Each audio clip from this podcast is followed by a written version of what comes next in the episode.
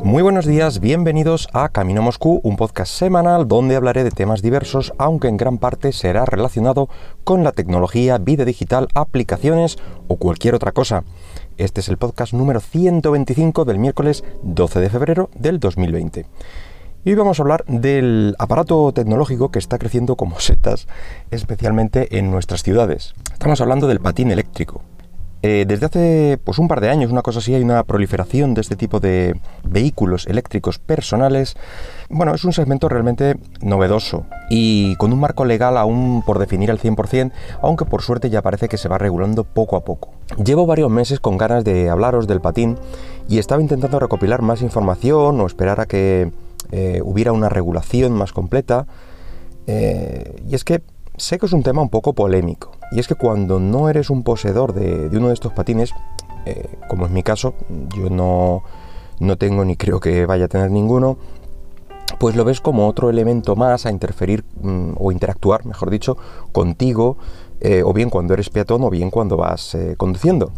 Pero cuando lo posees, entiendo que, a la gente que, que, posee uno pues le resulta muy útil, lo ve ventajoso y no te das cuenta en ciertos momentos que eh, o bien perjudicas el tráfico o provocas situaciones de riesgo, como vamos, casi todos habremos visto alguna.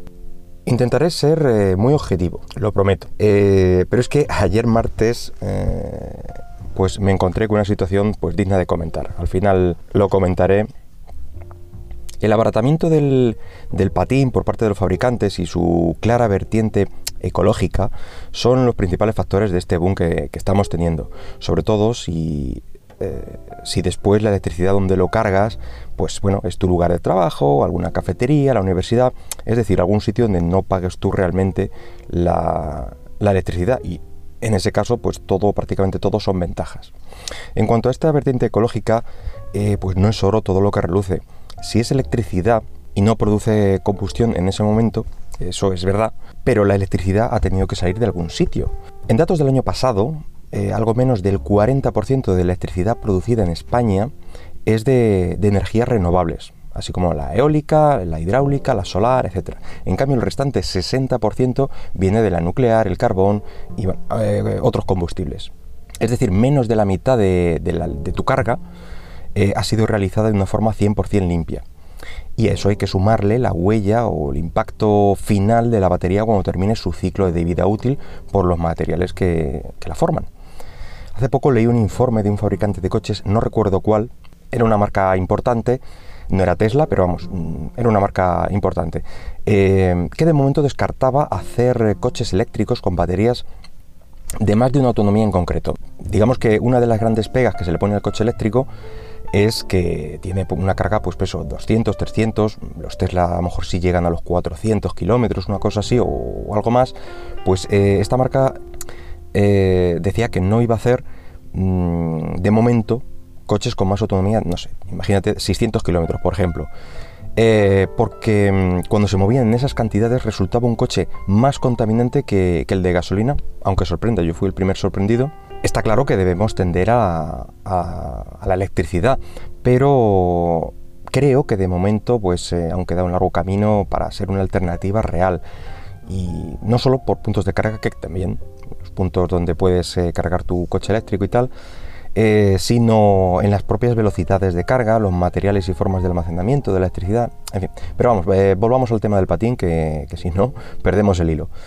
Hace poco la, DGT, la Dirección General de Tráfico, ha publicado una instrucción para intentar regularlos un poco eh, y en un futuro, pues esta, mm, esta instrucción pues, formará parte de la nueva regulación de vehículos de movilidad personal, que es como se llama el segmento al que pertenecen estos patines eléctricos. Este VMP, vehículo de movilidad personal es un vehículo de una o más ruedas dotados por una única plaza y propulsados por motores eléctricos a una velocidad máxima de 25 km hora.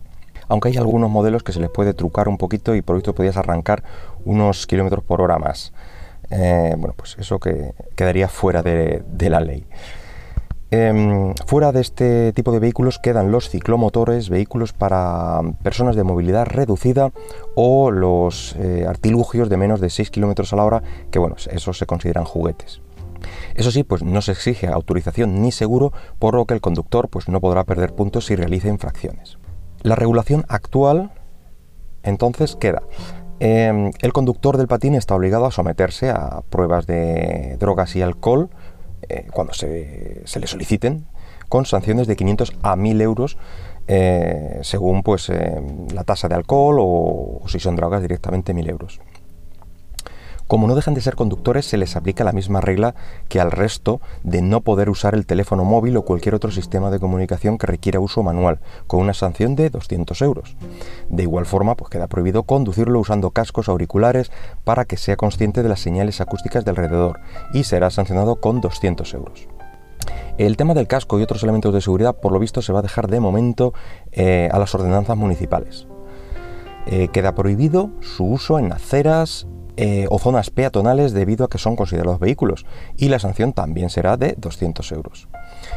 Por la definición que se le da de una sola plaza, pues solo se autoriza a transportar a una persona, sancionando con 100 euros en caso de llevar dos. Si se realiza una conducción negligente, como conducir el patín por la noche o sin alumbrado, eh, y prendas reflectantes, etcétera, pues podrá ser sancionado con otros 200 euros. Y en caso de que el conductor sea menor de 18 años, pues los padres o tutores deberán responder a estas sanciones. Bien, esto es lo que, lo que hay ahora mismo regulado o lo que ha regulado en este primer papel la DGT. Y ahora comento el detonante para este podcast que fue la situación que vi ayer. Yo estaba pues en el coche esperando a que el semáforo se pusiera en verde cuando veo cruzar una persona, bueno, pues conduciendo con uno de estos patines por un paso de cebra a toda pastilla. Eh, posteriormente pues, siguió su marcha por la acera, ya que terminó el paso, siguió por la acera a la misma velocidad, eh, haciendo parar y esquivar algún otro peatón que iba en el otro sentido. Y después me di cuenta que también eh, esta persona pues iba hablando por el móvil así en, modo tostada, ya sabéis, eh, poniéndolo la pantalla mirando al cielo y, hablándole directamente, con lo cual estaba conduciendo con una sola mano. Em, pero debe ser que eso le parecía poco y es que además llevaba una menor que me aventuraría a decir que bueno, pues era su hija de, paquete y la pobre pues iba agarrada ahí a la cintura con la cintura de la persona que conducía, pues con un poco de cara de velocidad. Y en este caso, eh, esta situación, pues si aplicamos las sanciones que os he explicado antes, resulta que 200 pavos por circular por la acera, otros 200 pavos por ir hablando con el móvil y otros 100 pavos por llevar a otra persona en el patín. Y tanto la persona que conducía como la niña iban sin casco, pero bueno, en este momento no sé si es obligatorio aquí y, la cuantía de la sanción en caso de, que fuera obligatorio. Y bueno, esto nos da un total de, de 500 euros mínimo y habría que ver si, aplica eh, lo de la conducción negligente por conducir eh, esquivando peatones, eh, etc. En fin, como veis, em, se están dando estas situaciones, mm, todas las hemos visto, está bien que se empiece a regular, pues eh, para que no queden ahí en un, en un agujero legal eh, y empiecen a producirse pues eso, situaciones extrañas o incluso accidentes y, esto llegue a mayores. Tienen que tener su sitio, me parece un, vehículo realmente útil, pero tienen que saber por, por dónde ir. Eh, así que pues a los propietarios de estos patines cuando vayan conduciéndolos que vayan con cuidado y intentando cumplir, vamos, no, cumpliendo la normativa eh, tal y como os he explicado, y, bueno, a, los conductores de coches intentemos ser un poquito más em, cuidadosos cuando nos cruzamos con alguno de ellos. Y bueno, pues nada más por hoy. Espero que el podcast haya sido de tu agrado y si lo deseas puedes dejarme algún comentario por Twitter en arroba camino Moscú. Hasta luego.